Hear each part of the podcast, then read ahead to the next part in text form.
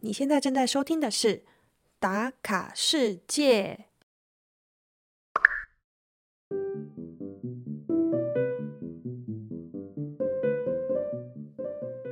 慕尼黑啤酒节啊，因为 COVID-19 停办了两年，终于在今年二零二二年重磅回归。这是一个每年可以吸引六百万名的观光客前来的世界级庆典。而小月的巴尔干半岛之旅也算告一个段落啦，刚好搭上正在进行的啤酒节行列，来与你分享啤酒节的由来、传统服饰的介绍和小月参加三次啤酒节的故事。贴心小提醒：节目一开始啊，有小月这两周的心情故事。想要直接进入主题的你，可以直接从六分三十秒开始收听哦。最后的最后。这一集有收录三位旅行家参加啤酒节的心得与感想，其中一个可以训练英文听力，哈哈。来吧，一起来和小月打卡慕尼黑啤酒节，打开你的全世界。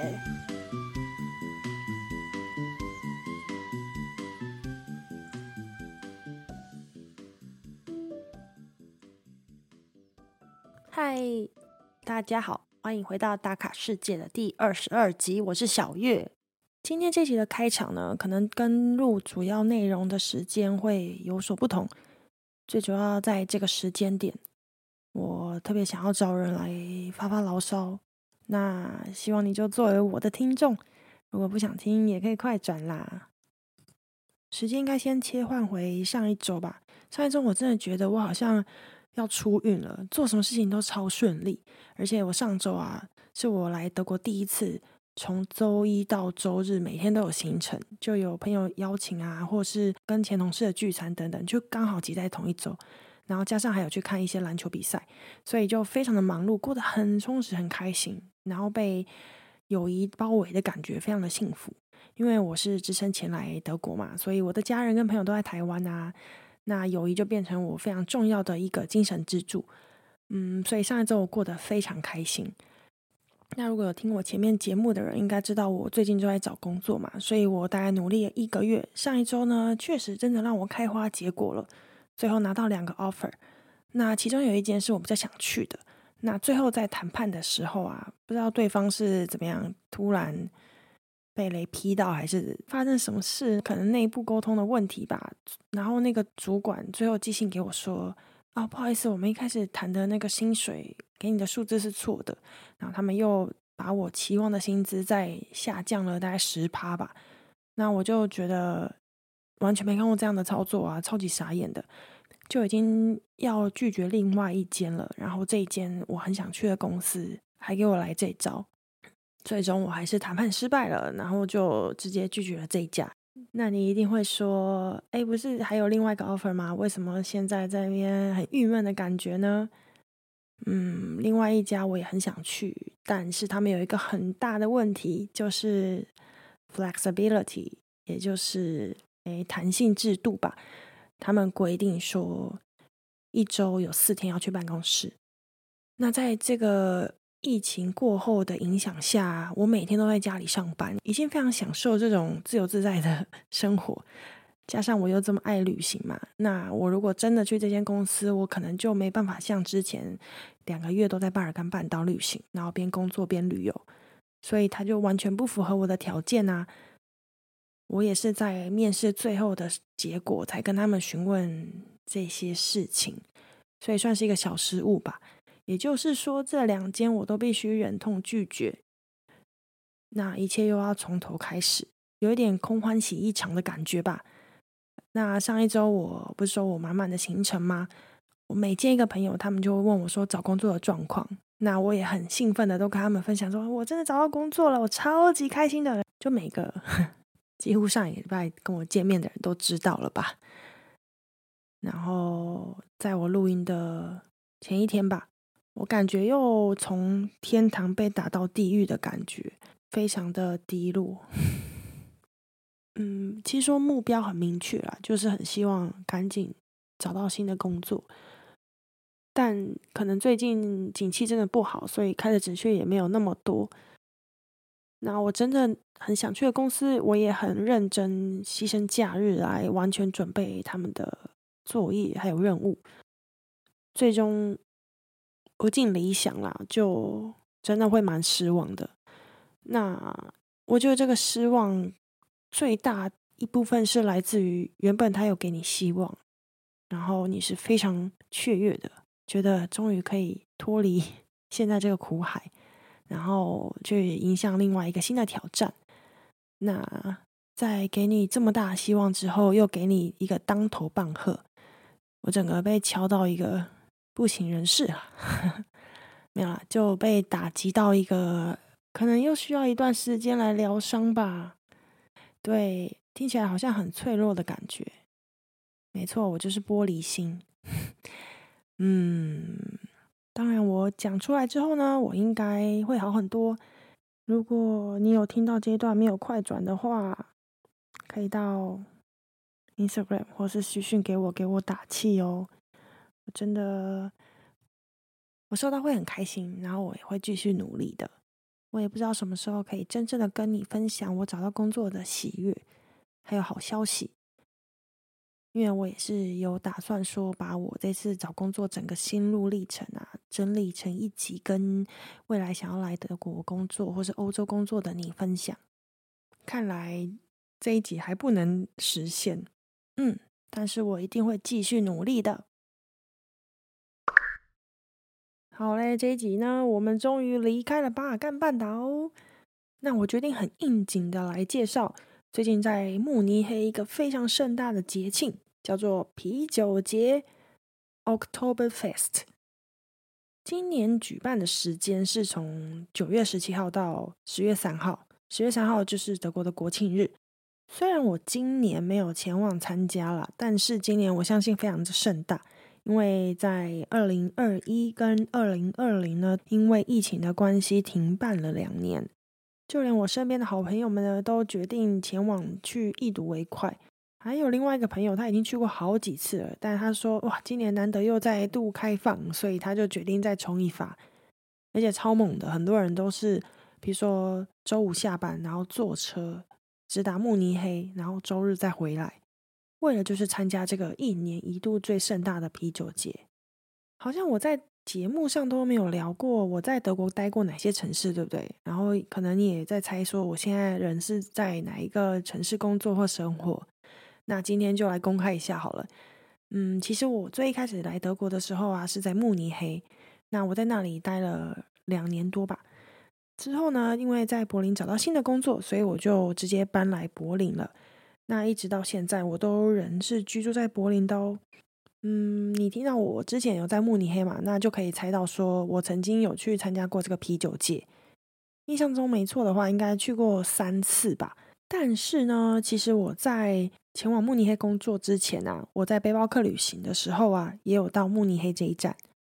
那时候我到慕尼黑只安排了四天三夜吧，其中有一天是去天鹅堡，剩下时间就是在慕尼黑市区观光，还有博物馆等等的行程。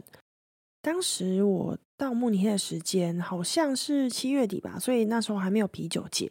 但我一直知道慕尼黑啤酒节啊，就是一个你到这个城市一定会想参加的节庆嘛。而且我觉得在背包客栈这个啤酒节也是非常热门。每到啤酒节的前一两个月，就会有很多人在上面揪团，说要一起到慕尼黑啤酒节并桌啊，或是一起排队啊等等的，就很多人在揪团。所以我那时候就觉得，哦，我有机会一定要参加啤酒节。那后来背包客结束后，我一直没有机会参加，我就觉得心里有一个遗憾。没想到我事隔一年半吧，我又回到了慕尼黑工作，然后就弥补了我之前的遗憾，居然参加了三次，也太多了吧？不过呢，这三次啊，有两次是公司的，算是一种尾牙的概念吧。虽然之前在有一些集数里面有提到说，在德国的公司啊没有尾牙这种制度，但是如果你的总部是设在慕尼黑的公司，都会趁着这个啤酒节安排一顿员工聚餐。像我那时候的公司啊，他就会让大家投票哪一个时间比较 OK，然后接近下班时间啊，每个人就会开始躲到厕所里面开始化妆、着衣、换传统衣服，然后一群人一起前往这个 October Fest 慕尼黑啤酒节。但你知道吗？员工聚餐，所以你旁边可能就坐了主管，然后在吃饭的过程也不会有抽红包，也不会有长官致辞，就真的是公司订了几张桌子，让员工坐下来好好吃饭。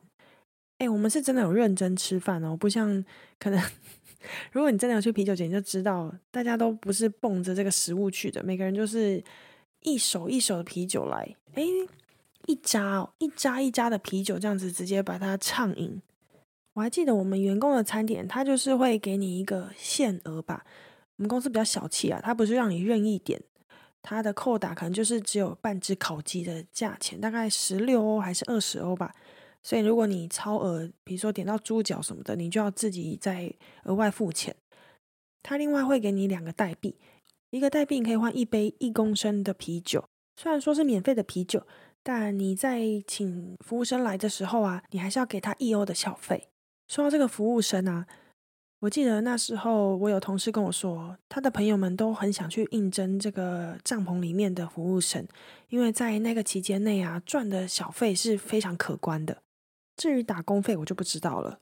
然后我觉得这些服务生真的超级猛的，平常真的有在练身体，因为他们可以一个人举十杯啤酒都没有问题。十杯就是每一杯就是一公升哦，这边的单位叫公升。在啤酒节里面，你买不到，比如说三百三十 ml 的啤酒，也没有瓶装的，它就是一扎一扎的这样送过来。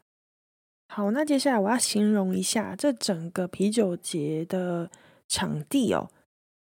这个啤酒节呢，它平常你没有活动的时候是一片大草原。那到了慕尼黑啤酒节或是冬季的一些活动，他们就会有一些移动式的摊贩、移动式的帐篷，还有移动式的游乐园会过来这边布置摆设。那在这整个范围呢，我觉得它可以分为两大区块。其中一块就是这些所有最有名、最知名的巴伐利亚啤酒商的帐篷。虽然它被大家称之为帐篷，但它不是我们想象中那种去露营的帐篷。它只是外观很像，它其实里面是非常巨大的。它可以容纳将近诶个十百千万一万一千人。而且像我们去的帐篷啊是比较有名的，像我们公司啊连续两年都订不一样的帐篷，然后都是比较有名、比较知名的酒商，所以这个帐篷里面就更大了。而且我们每次都是坐在二楼，所以如果是一般人去的时候，你可能会不知道说哇，原来这个帐篷大到还有二楼可以去诶，因为二楼就是主要是给公司这样子有包场的，比较有这个独立的空间，而且 view 超级好的哦。那在这个啤酒的帐篷区啊，像我那年去啊，就总共有十四个这个帐篷，可以让你选择不一样的酒商进去喝不一样的啤酒。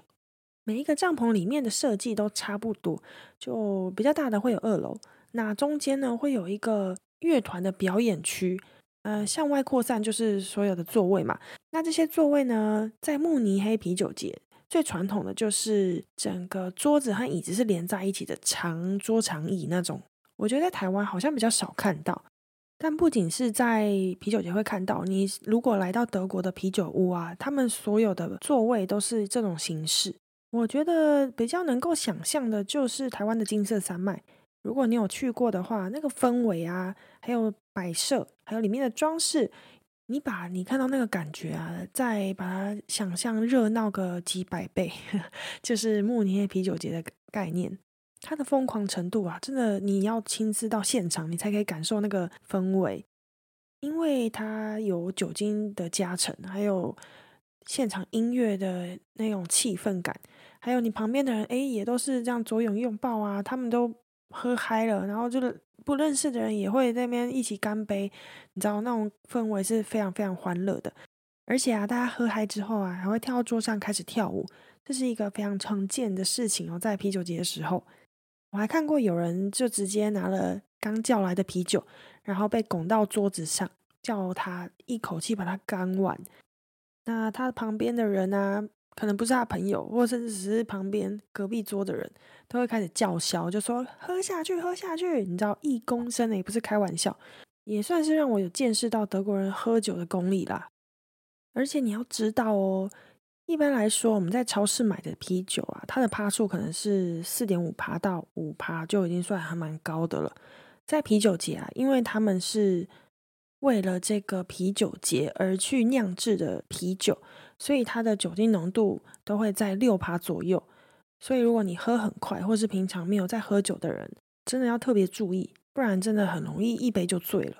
也可以顺便来讲讲，那时候我们的啤酒一杯好像是十一欧吧，那今年似乎涨价到了十二点六欧，也是看不同的帐篷，有的帐篷就是也有到十三点八欧。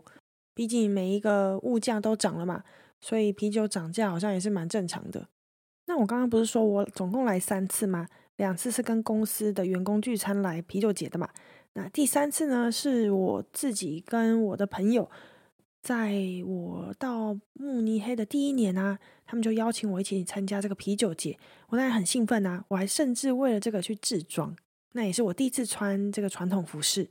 但是他们邀请我的时候啊，嗯，就跟我说早上八点直接在那个某一个帐篷外面集合，我就说这么早进去要干嘛？而且因为就我在台湾收到资讯啊。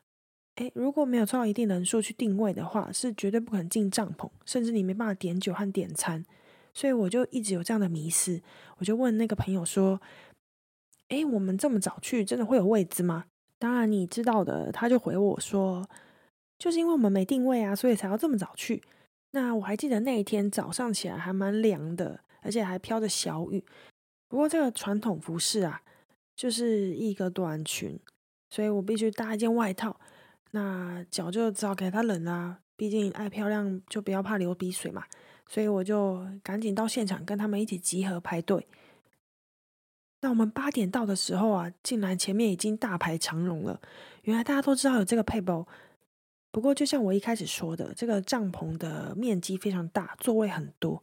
即便我们排的算这条队伍蛮后面的，我们进去还是觉得座位非常的多，而且我们整个。这一群朋友是可以占整个长桌，一个长桌大概可以坐十个人吧，所以我们就自己占据了一个区域。然后呢，一坐下，你知道吗？那时候才早上，可能八点半还是九点，我有点忘记了。他们第一件事情就是直接叫服务生过来点了一人一杯一公升的啤酒。我就说：“Excuse me，现在是早上九点钟了，你们要开喝了吗？”那时候我就是非常非常的震惊。我就以为这个就是坐下来，我们先吃点东西，吃早餐嘛，然后再叫杯咖啡什么的。他们就说没有啊，我们竟然就是要喝酒的，来啦，一起直接开喝。所以当酒送到的时候啊，我们就真的是开喝了耶。不过好加再来，每个帐篷里面都会贩卖一些领结面包，所以我当时也赶紧点了一个，想说先吃点东西垫垫肚子，不然我待会等一下空腹喝了下这杯酒，我就再也走不出这个帐篷了吧。当下的我啊，其实是非常好奇，然后又很兴奋，毕竟我的第一次啤酒节啊，可以跟德国人一起参加，我当然一定要跟着入境随俗啊。哦，我记得那时候我们坐下来，每一个人都会从包包里面掏出一个，诶，怎么说？就是你在喝酒，每个人酒杯长一样，你就需要标记哪个杯子是你的嘛。那有的人就会带缎带啊，有的人会带橡皮筋，然后有的人会带贴纸，就会在自己的啤酒杯上面去标示说，哦，这杯是自己的。因为你到时候喝下去，大家嗨了，你就会忘记每个杯子的主人。哎，我觉得这是一个很棒的技巧。哎，如果说有要去啤酒节的人，可以参考看看。再回到最开始的那个迷思哦，你真的要花大钱去定位，有订到桌子才能参加这个节庆吗？哎，答案是不一定哦。你有两个方式吧，就我所知啊，第一个就是像我们一样，早上八点就去排队。可能还要再更早，我有点真的忘记那个时间。反正就是在开幕之前半个小时，就去帐篷外面开始准备要进去排队。你就可以看到有队伍，你就跟着 follow 就对了。因为大部分定位的人都是定在十二点之后嘛，所以你可能就是有九点到十二点的时间，是可以在不用定位的状况下有空位就坐下来，直接去喝啤酒啊，吃一些餐点等等。所以这是其中一个方法。另外一个方法呢，就是每一个帐篷，假设它的人数没有过多的话，它的其实大门都会一直打开。虽然门口有警卫，他可能会检查一下你的包包里面有没有放一些啊违禁品，然后就放你进去。如果你顺利进去帐篷之后，你就往一些你看起来比较和颜悦色的人，或是他们非常好客的人，他们可能会招呼你说：“哎，一起来喝啊，一起来坐在我们旁边啊什么的。”你就跟着朋友一起靠过去。当你坐下来，你就可以顺利的点餐，然后点啤酒。因为在啤酒节的帐篷里，如果你没有属于自己的桌子，不会有服务生去给你点酒或点餐。简单来说啦，如果你有遇到认识的人，或是有人愿意让你坐到他们那一桌，你就可以参与这个盛典，OK 吗？对，这就是第二个 tips。这两个方法，我觉得成功几率都蛮高的。至于第一个方法呢，因为你是早上去，可能就没有这种即兴的乐团表演。我觉得晚上相对还是比较热闹啦。但如果你是一大群朋友想要去碰碰运气的话，那可能早上会比较适合你，因为你们就算是没有音乐，你们是一群认识的人坐在一起，也是会玩的非常开心。诶，这时候就要跟你分享一下我在德国学到的第一个。完整的句子，还有一个非常实用的单字。那先教单字好了，比较简单，就是德国的干杯，叫做 Post。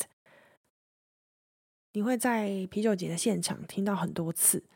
然后呢，另外一句话呢，叫做 a m a s b i t e r a m a s b i t e r a m a s 就是这个透明玻璃制成的啤酒杯，那它的容量就是一公升，也就是你是直接跟服务生说我要一公升的啤酒。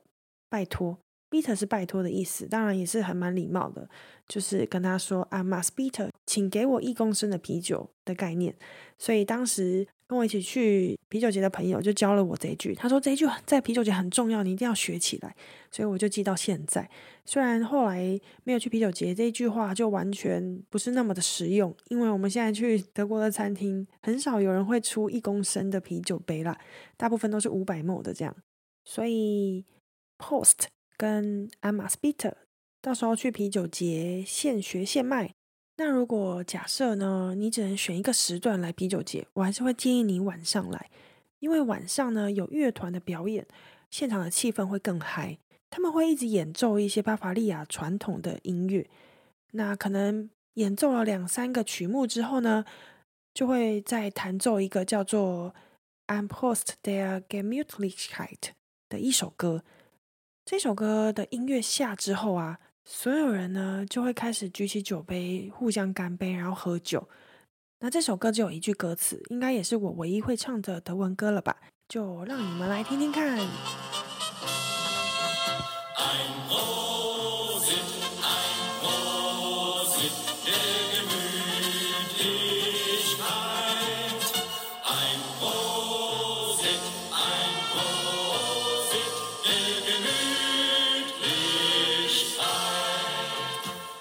所以在这首歌，只要听到 post 就是干杯，所以大家就会一直举起酒杯，然后互相干杯。所以有这种音乐的鼓舞之下，大家喝的速度其实蛮快的，真的是一杯接着一杯喝。那像我的极限就是两个 mass 差不多，就两公升，差不多就可以回家了。而且是要喝很慢，然后还有吃东西的前提下，我才办得到哦。那你知道这个啤酒节有多夸张吗？它在这个短短三周的。时间内，平均呢能够吃掉二十万条香肠以及六十万只烤鸡。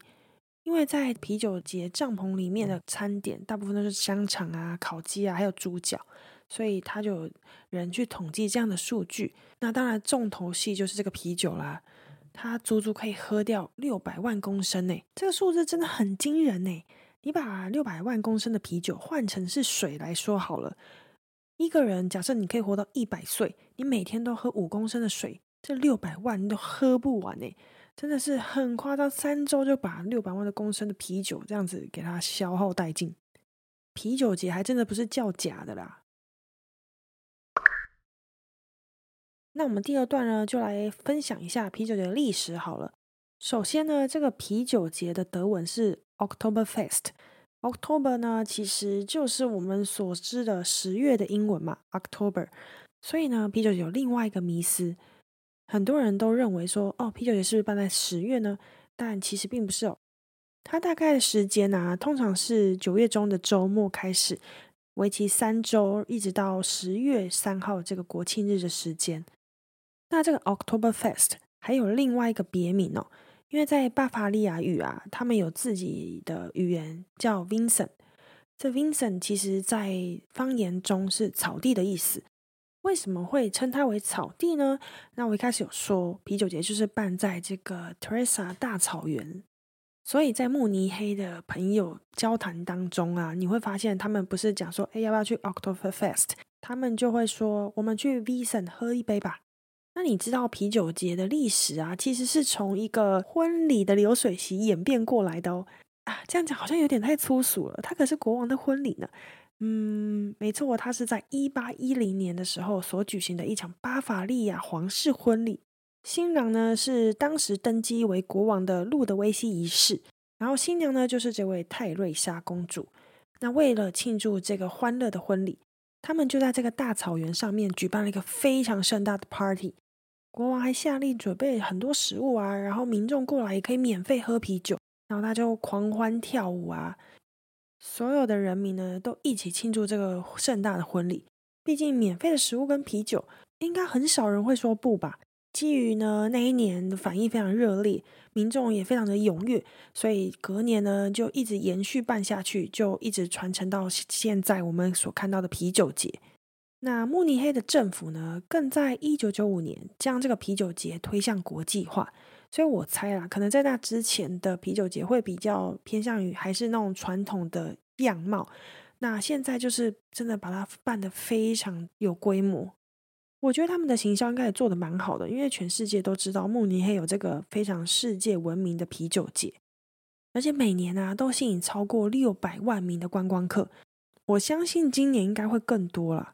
这边还有个冷知识哦，因为这个啤酒节这样延续两百多年办下来啊，总共呢在 Corona 之前被停办了二十四次，可能因为战争啊或是一些政治因素等等，就有被停办过。中间其实都一直没有间断哦，二十四次也算蛮少的。那我觉得到今年应该算是二十六次了吧？这个冷知识要更新一下，因为 Corona 的时候，二零二零跟二零二一都没有办嘛，所以今年也算是暌违了两年，再次举办了啤酒节。好，那我现在要来稍微介绍一下这个传统服饰的特色啊。先来介绍男生的装扮好了，男生最主要呢会穿这个 Lederhosen，Lederhosen 呢就是皮裤的意思。有的皮裤呢会有背带，像吊带裤一样；那有的就是直接做一件短裤。那有的短裤旁边会配上一个小袋子，这小袋子呢传统是放匕首的。这个 Leda Horse 应该是当时的农民穿的，他们可能就是工作到一半啊，然后就放下手边的工作，前来参加国王的婚礼，所以这是他们男生的传统服饰。那你会问说，那上衣要搭配什么呢？有些人会搭白色衬衫。那有的人就会搭一些比较彩色的，有两种颜色会比较常看见，就是蓝白相间的格子衬衫，或者是红白相间的。然后如果我没记错的话，他们会穿长袜。整体看下来，男生的服装能够变化的可能性比较小。至于女生的服装呢，才是这个盛典的重头戏啊。我觉得他的德文很难发音，如果讲错就不要 太计较，叫做 Dinder。我必须说，我真的很喜欢这件传统服饰的设计，因为它把女人该有的线条啊，都可以把它凸显出来。那它的组成总共有三个配件，一个就是穿在裙子里面的内衬上衣。那这个上衣就有很多不一样的款式，有的像是有公主袖啊，或者泡泡袖啊，还有一些荷叶边啊等等的。而这个内衬通常会是白色。因为你的裙子啊，有各式各样的颜色，各式各样的花样，大部分都是非常鲜艳的颜色。像我自己本身买的这一件呢，就是呃蓝色配粉红色，然后胸前有一些缎带，然后还有一些刺绣，还有小小的一些零件。我非常喜欢我这一件 Linda，对，所以这个裙子就是第二个配件。那这个裙子非常厉害，它就是把它设计的非常非常的合身，所以你在买的时候一定要买刚刚好自己的 size，你才可以凸显出你该拥有的窈窕身材。你都不用穿任何的隐形 bra，你都可以把你的事业线挤出来，相信我。然后呢，最后一个配件是一个围裙。这个围裙的设计啊，也是来赞扬勤劳的劳动妇女。不过我相信这个围裙呢，在过往是要做一个使用的设计。你可能是在工作的时候不想把衣服用脏，或者是你拿来擦手等等的。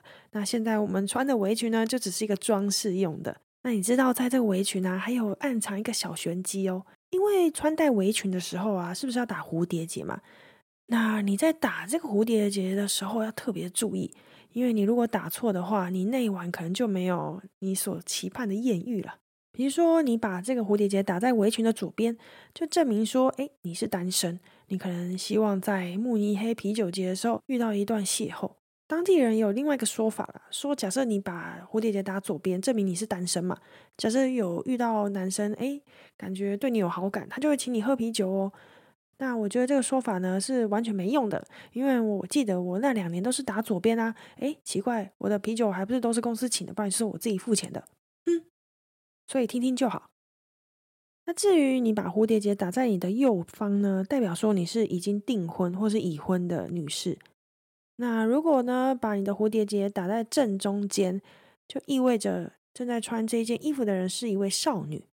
然后呢，蝴蝶结把它系在衣服的后方，则是代表你是一位寡妇或是服务生。所以你看看，光是系这个蝴蝶结，女生的衣服就是这么的讲究。当然，这个资讯对于男生来说也是非常的重要啊。假设你想要在啤酒节搭讪一位女生，你可是要先千万检查她的蝴蝶结位置啊。嗯，那衣服差不多介绍到这里。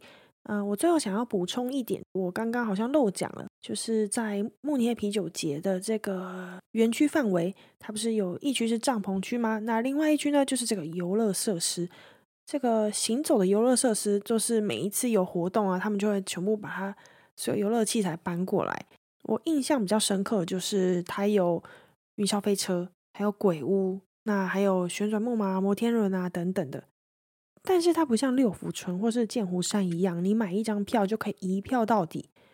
比如说你想玩一个游乐设施，你就要重新排一次队，然后重新买一次票。票价呢，就是每一个游乐设施是不一样的，可能五到八欧一次吧。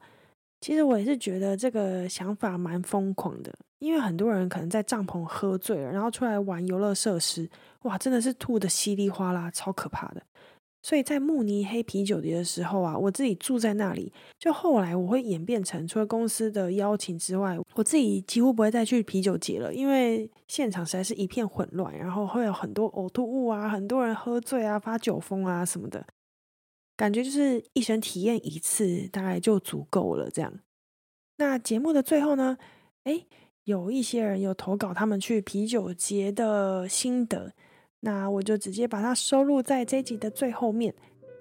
其中有一段心得是英文的，那他讲的非常慢，大家就当练习音听吧。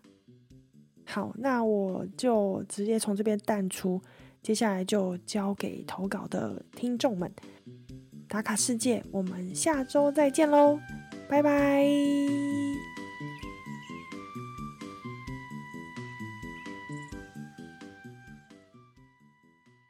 嗨，我是九音，在分享我的经历之前，想先推荐大家一个 App，就是 October Fest，他们是官方推出的。在那个 App 里面，你会看到每一天会发生的活动，跟他们可能发生的地点，还有在他们提供的旅游 tip，跟在走活动会场不同的酒厂分布在哪里。那也是因为这个 App，我才知道哦，原来在开幕式的隔天是有一个游行的。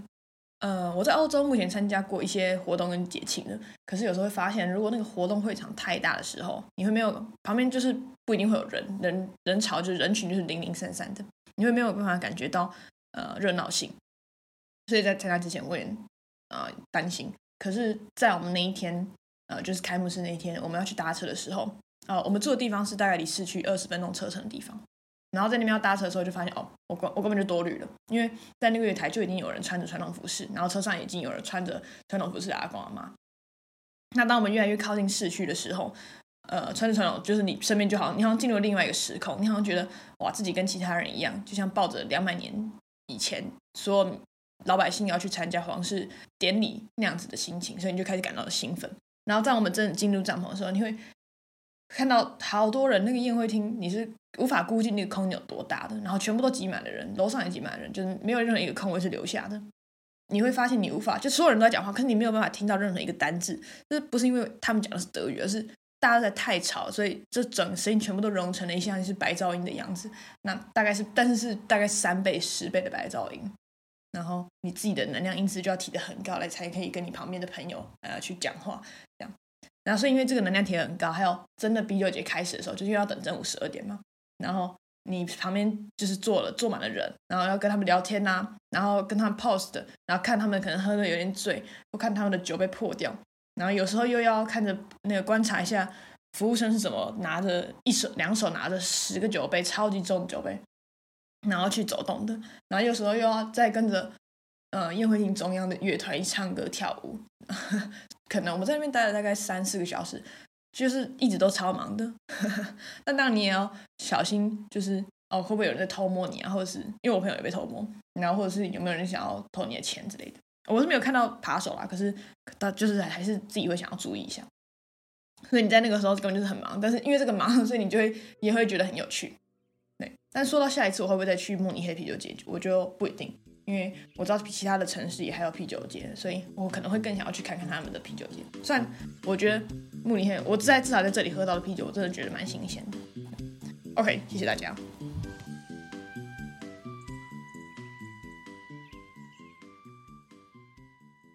各位打卡世界的听众，大家好，我是 Emma。那我是在二零一九年的时候到德国打工度假。那时刚好找到 Workaway 这个平台在啤酒节的打工换宿，但我不是在啤酒节现场，而是在一个露营区。那这个露营区呢，就像青旅一样，只是我们的床位就是帐篷。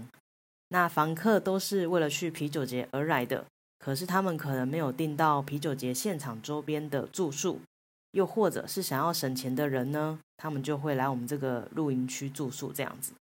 那来这边打工换宿的志工呢，年龄在十八岁到三十五岁之间，来自世界各地，有美国、墨西哥、土耳其、其他欧洲国家和纽西兰。那亚洲的话呢，就只有我一个台湾人。好，那我当时候的工作是在厨房负责管理工作人员及房客们的早餐。当然，我们也是会排班呐，所以没班的时候呢，就可以跟其他没有班的志工们。到啤酒节现场，或者是慕尼黑的其他景点玩。那虽然跟同事们都还没有认识很久，可是，一到了啤酒节现场啊，大家就是会互相照应，所以喝醉了也还是会有人带你回帐篷这样子。这种感觉就好像是一群老朋友出去玩。可是现在想想，也觉得好像有点危险，所以只能说我当时候很幸运，遇到的同事都是好人啊。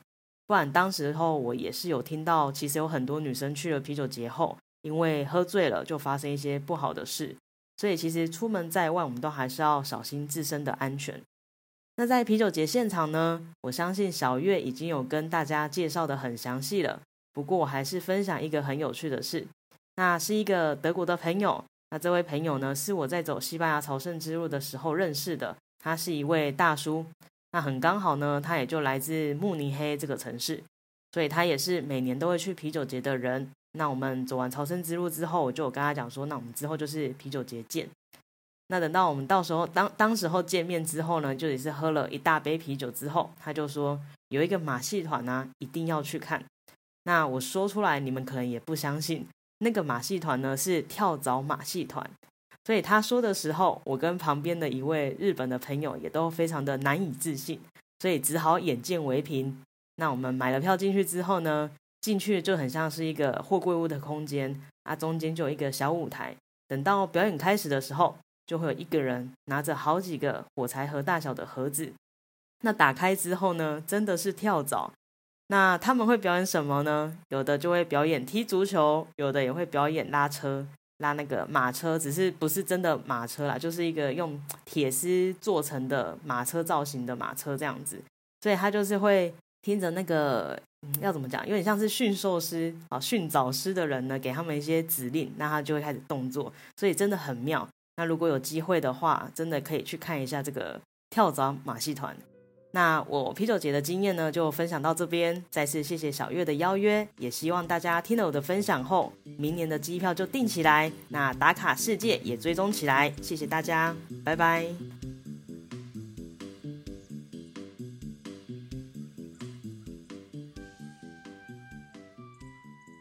Hello.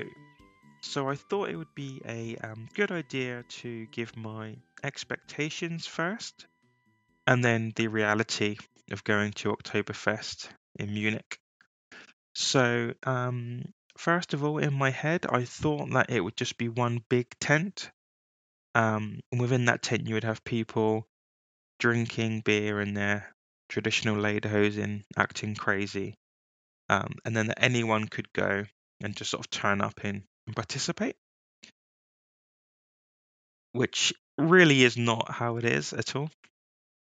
I actually went for the first time for lunch, and then I sort of saw what it was really like, and it's a huge area. And within this space, you have things like carnival rides, you have candy floss, um, pretzel booths, uh, things like that, um, as well as numerous huge tents owned by the various breweries in Germany. Uh, and within these tents, you can hold thousands and thousands of people. Um, another thing I thought was really interesting is that the tents are different in the sense of the music that they play um, differs. So some tents are more um, modern and play, you know, more modern music, whereas others are more tra- German traditional sort of uh, music that they would play, um, and others sort of lean towards more of the family environment, which I thought was very interesting.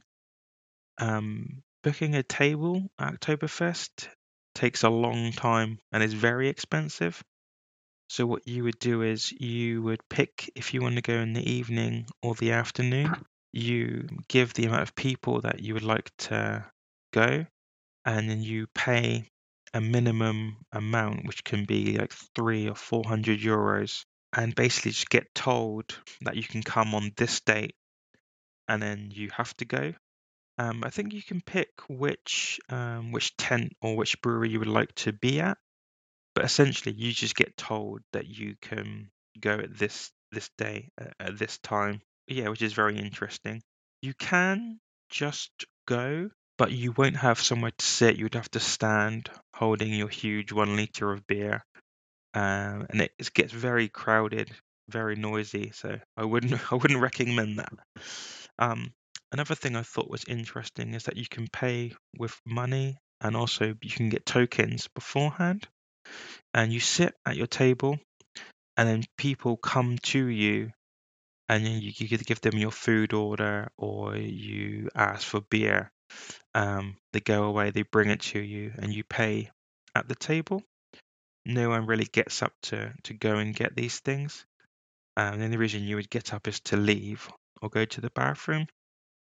But other than that, it's what you would kind of think. You have people drinking huge amounts of beer, singing, standing on the uh, benches, um, smashing their glasses together when you have to prost during the songs. And this goes on. Well, I went in the evening from 5 till 11, and by the end, a lot of beer is consumed, and it's definitely uh, definitely time to go home. So yeah, I hope that uh, gives you an idea of what Oktoberfest is like.